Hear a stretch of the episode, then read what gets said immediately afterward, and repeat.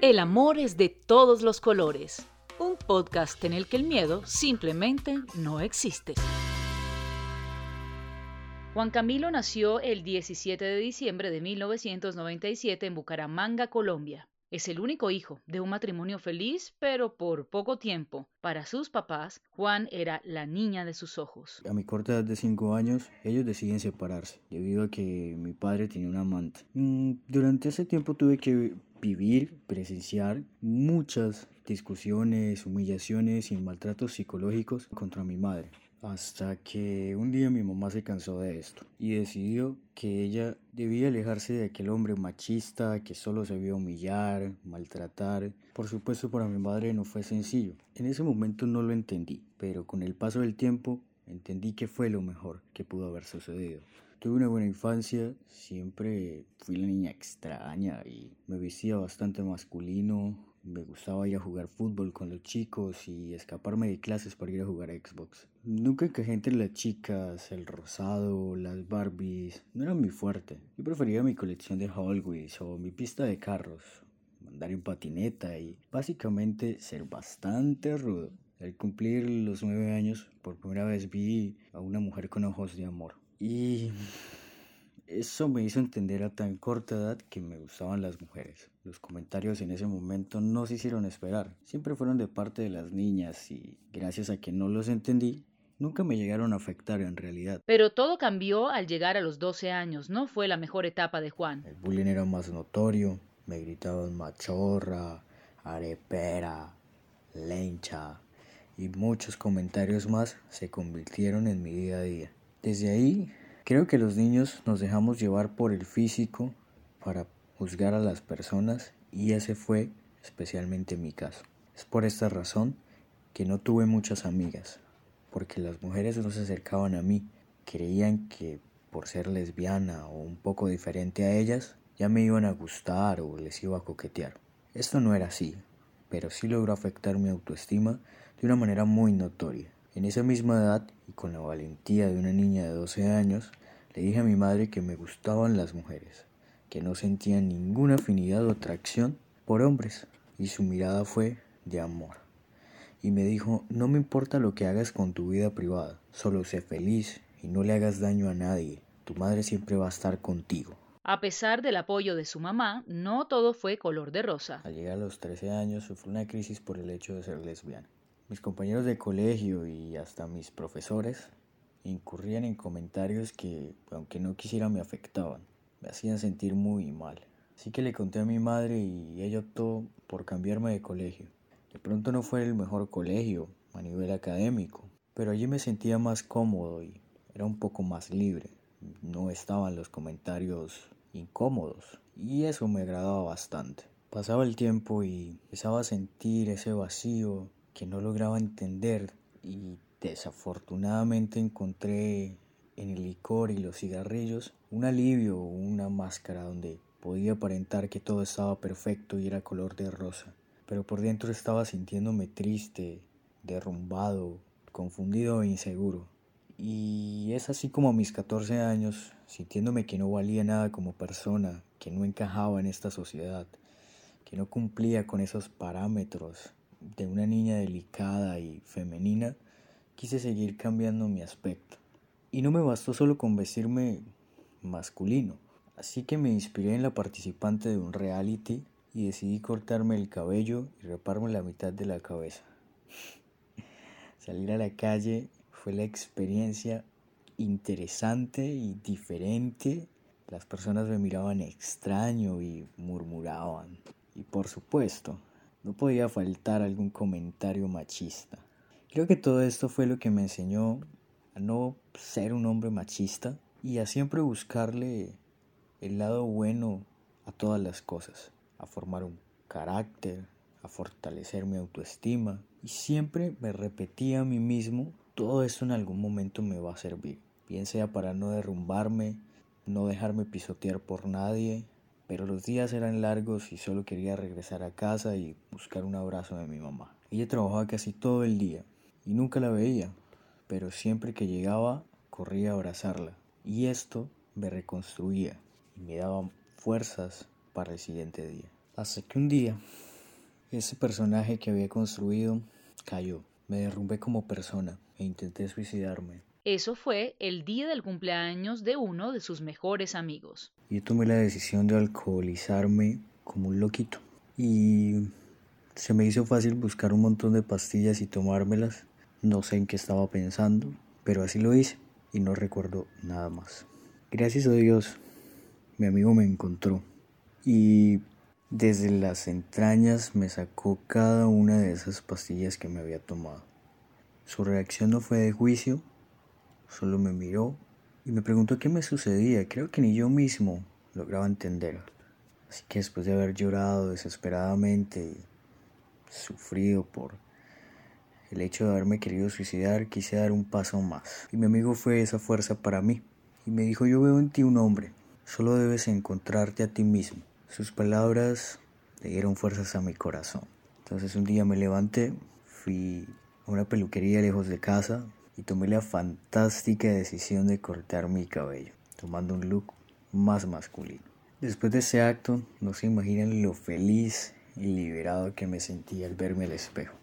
Ver mi nuevo corte me hacía sentir más fuerte. Y salí corriendo hacia mi casa esperando ansioso que mi mamá llegara de trabajar.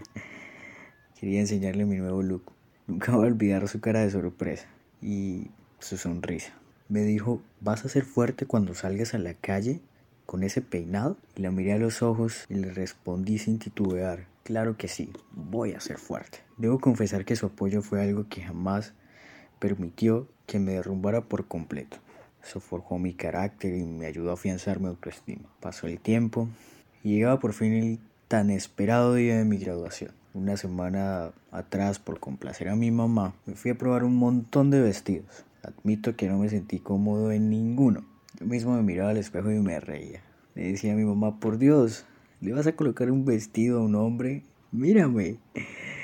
Ella solo se reía y no aguanté más y opté por pedirle que por favor me dejara ir en smoking, que necesitaba usarlo para sentirme cómodo. Así que ella no tuvo más opción que decirme que sí.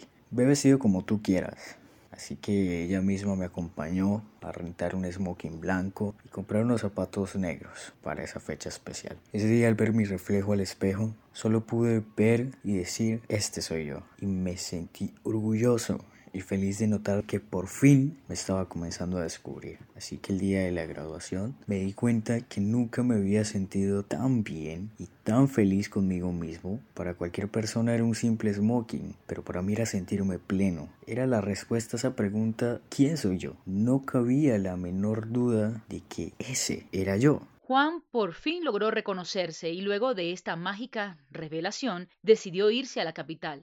Solo y con un único sueño, Quería ser periodista o locutor. Y gracias a esa ilusión terminé enamorándome de Bogotá. Ya no importaba que fuera a estudiar, solo me gustaba cómo me sentía viviendo allí. Empecé a estudiar comunicación social y curiosamente una madrugada buscando videos en YouTube di con un youtuber mexicano que contaba video a video su historia. Hablaba de su mastectomía, hablaba de su barba, se grababa a sí mismo inyectándose testosterona y recuerdo que se pronunciaba a sí mismo como un hombre transgénero. Y ahí vi la luz. Fue mi grito de eureka, donde me descubrí a mí mismo. Al salir el sol, llamé a mi madre con muchísima ilusión en mi corazón y le pregunté seriamente, si yo hubiera sido varón, ¿cómo me hubieras llamado? ella sin pensarlo me respondió, yo te hubiera llamado Juan. Le respondí, me gusta Juan Camilo. Y ella me dijo, me gusta mucho, es un buen nombre. ¿Por qué lo preguntas? Sin titubear le respondí porque no soy una mujer, no soy lesbiana, soy un hombre, soy un hombre trans. Ella solo me dice que si estoy seguro le confirmé que estaba completamente seguro de que era un hombre. Hubo un silencio y me dijo, de mi parte solo recibirás apoyo y me sentiré orgullosa de ti. No voy a permitir que nadie con sus comentarios te lastime. Pasaron los meses, por fin cumplí 18 años y fui a sacar mi cédula. Apenas me la entregaron y como es el debido proceso legal, salí corriendo a una notaría en Chapinero como un loco desesperado. La felicidad se apropió de mí porque ese era el día en el que iba a ser mi escritura pública para poder cambiar mi nombre y mi sexo en mi cédula de ciudadanía. Puedo decir que oficial y legalmente estaba iniciando mi transición. Juan esperó a que le entregaran su nueva cédula con su nuevo nombre y buscó de inmediato asesoría médica. Y desde allí la testosterona ha sido mi mayor aliada. Aunque les debo decir que los primeros meses no son nada sencillos. Empiezas a sentirte diferente, me generó un poco de ansiedad, me daba mucha hambre, a veces estaba de mal genio. Recuerdo que me levantaba cada mañana a verme el espejo. Solo quería ver si había aparecido algún pelito en mi cara. Y ahí estaban y los amaba. Amaba verme un bigote y hoy día amo verme con barba. También grababa mi voz cada mes a ver si notaba algún cambio y, efectivamente ahí estaban. Cada vez me enamoraba más de levantarme al gimnasio y, y esto era algo que le servía a mis hormonas. Debo manifestarles lo feliz y pleno que aún hoy día me hace sentir escuchar mi nombre, ser pronunciado. Y aunque quiero resaltar lo positivo y bonito que ha sido este proceso, debo confesar que para mi familia fue un poco difícil aceptar todo esto. Pero de nuevo ahí estaba mi mamá, diciéndole que ella no les estaba pidiendo permiso, que a partir de ese momento era Juan Camilo, que era un hombre y que me tenían que respetar, lo cual me llenaba de más fortaleza. Por otro lado, estaba mi papá.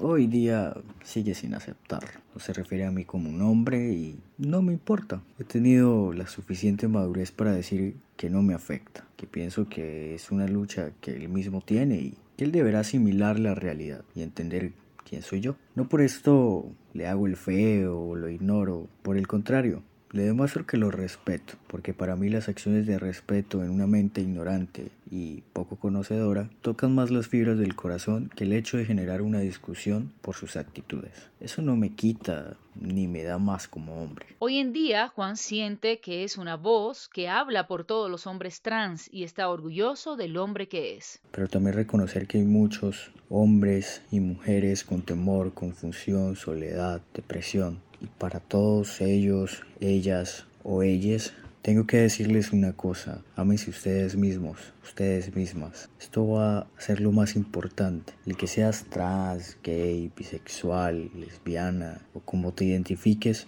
siempre el amor propio va a primar. Me construí a mí mismo dejando a un lado esos estereotipos machistas y luchando de cierta manera por los derechos de mis hermanas, las mujeres trans, que se llevan un pedazo feo de la torta, todas las mujeres en general. Hoy les digo a los hombres y mujeres trans que se encuentran allá afuera que hay toda una comunidad con ustedes, pero que también invito a esa madre, a ese padre, que no maltraten a sus hijos por su identidad, bríndenles un apoyo, bríndeles un abrazo, porque ya la sociedad en la calle nos lastima lo suficiente día a día. Y un abrazo, una palabra de aprecio puede hacer la diferencia. Hablar de ti como ciudadano, para que no violentemos, no matemos en las calles, porque tanto hombres como mujeres trans, como comunidad, merecemos respeto. Somos seres humanos como cualquier persona que sale día a día a caminar. Denos la oportunidad de abrazarnos como familia y que ante Dios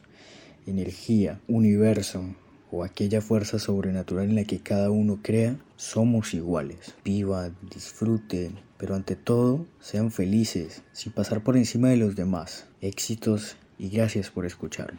Gracias a ti, Juan, me has dejado sin palabras con tu elocuencia. Está claro que eres un ser humano lleno de magia y sé que esta voz hoy representa a miles de hombres como tú. Sigue viviendo desde el amor.